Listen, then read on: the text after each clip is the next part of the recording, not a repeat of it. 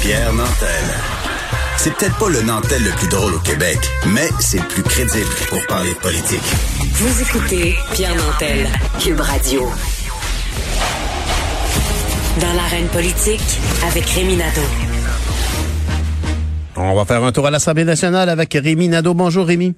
Salut, cher Pierre. Alors, on est dans notre fin de tour d'horizon de la session parlementaire qui s'est terminée la semaine passée. On est rendu à parler du Parti québécois.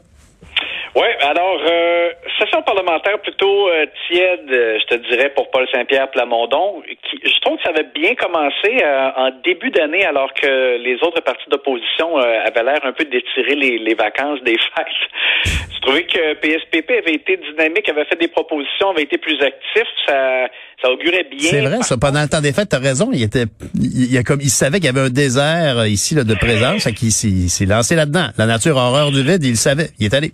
Oh, Par contre, après ça, ben, il y a eu des interventions un peu moins heureuses, comme par exemple plaider pour euh, euh, l'ouverture des gyms, même en zone rouge, alors que la troisième vague euh, commençait à gronder et à prendre de l'importance, euh, ce qui avait été dénoncé par des experts. Après ça, il y a aussi, tu sais, mis en, en laissé entendre que François Legault avait pas respecté les consignes sanitaires avec ses fils, puis avait dû comme reculer par la suite. Mm-hmm. Donc, il y a eu des, des maladresses aussi. Je pense qu'il a appris, je pense, de ça. Là. Il y a de l'expérience qui rentre. mais ceci étant aussi, ben, le départ de Sylvain Roy là, en fin de session parlementaire, ça, ça fait mal parce que c'est un député de moins euh, et le PQ se retrouve avec sept élus seulement. Et tu sais, je, l'écoutais euh, PSPP quand il a fait son bilan de, de session. Euh, il parlait de l'automne prochain que ce serait un choc de titan. Il a promis un choc de titan Mmh. le PQ et le gouvernement. Et tu sais, entre nous là, je, tu sais, on peut pas euh, s'empêcher de trouver que ça faisait décaler un peu. Le, le, le, le PQ présentement a pas l'air d'un titan. Là. Le PQ a l'air d'un boxeur qui a mis un genou au sol, puis l'arbitre compte. Là. On ne sait pas s'il va se relever.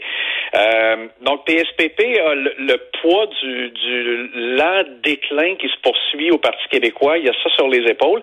Et malheureusement pour lui, il est devenu chef. Euh, et c'était dans un contexte de pandémie, donc il n'a pas pu se promener euh, vraiment. Là, il a un an pour euh, embarquer dans son char puis faire du kilométrage en masse et aller euh, tenter de provoquer quelque chose euh, sur le terrain dans des régions pour redonner un peu de vigueur au Parti québécois. Mais selon le dernier sondage de Léger, le PQ était à 12 Le, le PQ a, a, a, baissé dans les appuis, même avec un nouveau chef. Mm -hmm. Pas, pas, bon signe. Euh, et à la dernière élection, il était à 17% Donc, malheureusement, là, il y a vraiment toute une côte à remonter.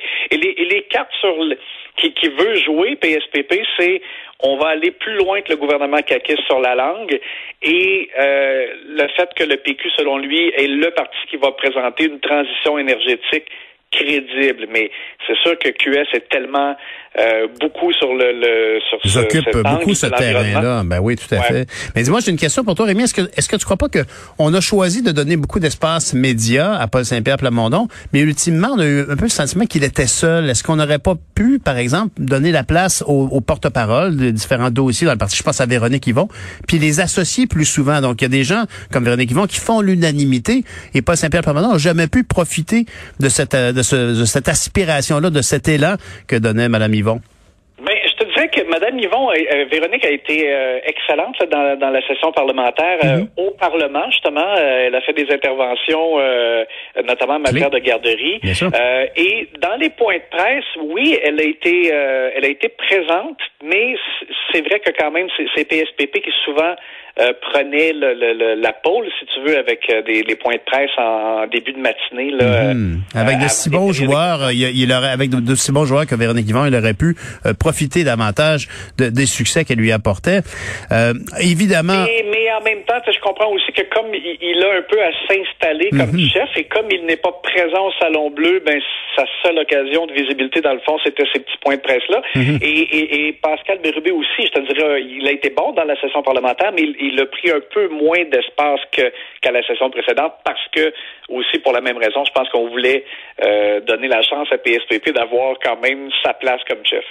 Et Rémi, ben, tu veux me parler évidemment de la vaccination puis des deuxièmes doses pour les gens qui ont eu l'AstraZeneca. Beaucoup de gens sont un peu surpris là, de, cette recommandation du comité d'immunisation d'aller vers des ARN messagers comme Pfizer ou Moderna.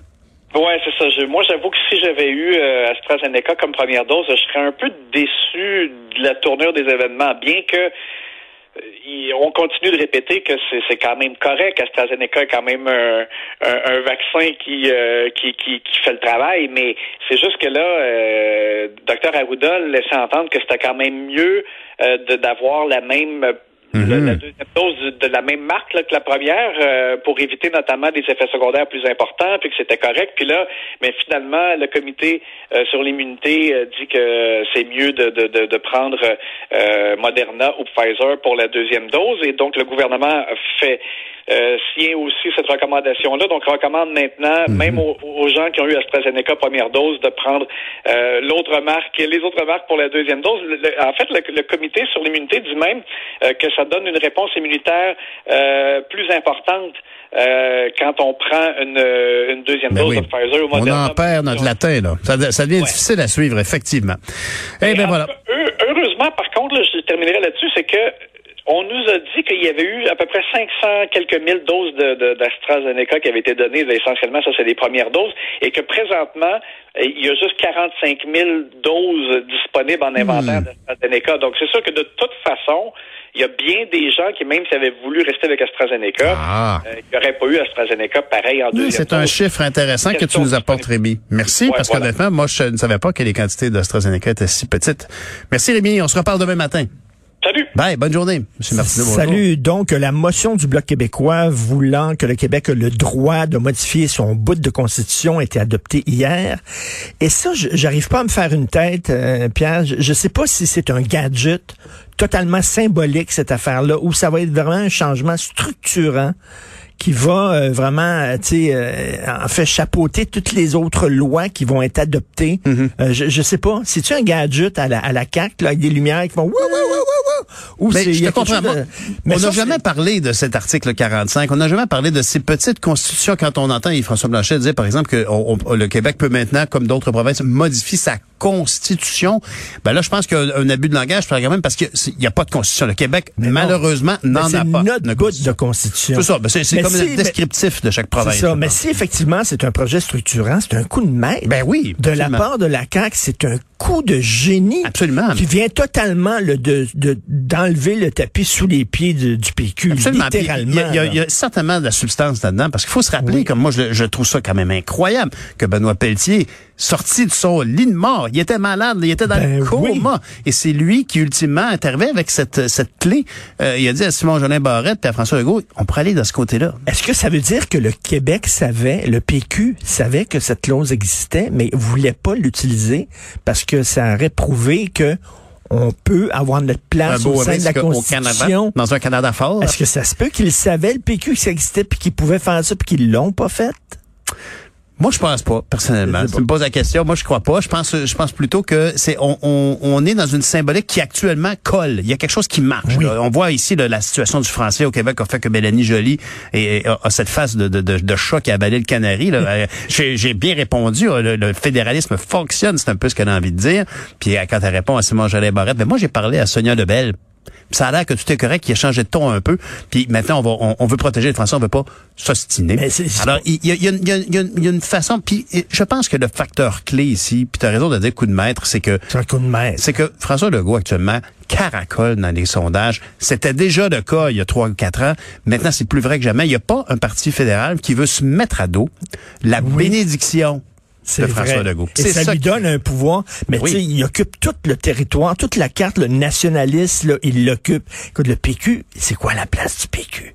là-dedans? C'est vrai. C'est ben, très difficile. la question, c'est qu'on n'a pas nos pouvoirs. Moi, je te ramène sur ces 10. Ben, je te ramène sur ces 10, sur le fait que, encore une fois, on va perdre encore une autre année pour la protection de nos médias. Ici, clairement, là, il faut avoir un CRDC au Québec. Parce que très clairement, la, gouvernance à Ottawa ne comprend pas à quel point c'est important. Même les députés du Québec conservateurs qui ont joué la game canadien-anglais. Et le Canada anglais, le Canada anglais est prêt à plier pour nous dire, OK, le français est votre langue officielle, mais sur la loi 21, là, ça va choper. Ben voilà. Moi, moi la question qui se pose, moi, je trouve, Richard, personnellement, c'est que c'est tellement été un succès d'amener la langue française dans cet aspect-là de la Constitution qui concerne le Québec. Ben, on pourrait-tu parler d'interculturalisme?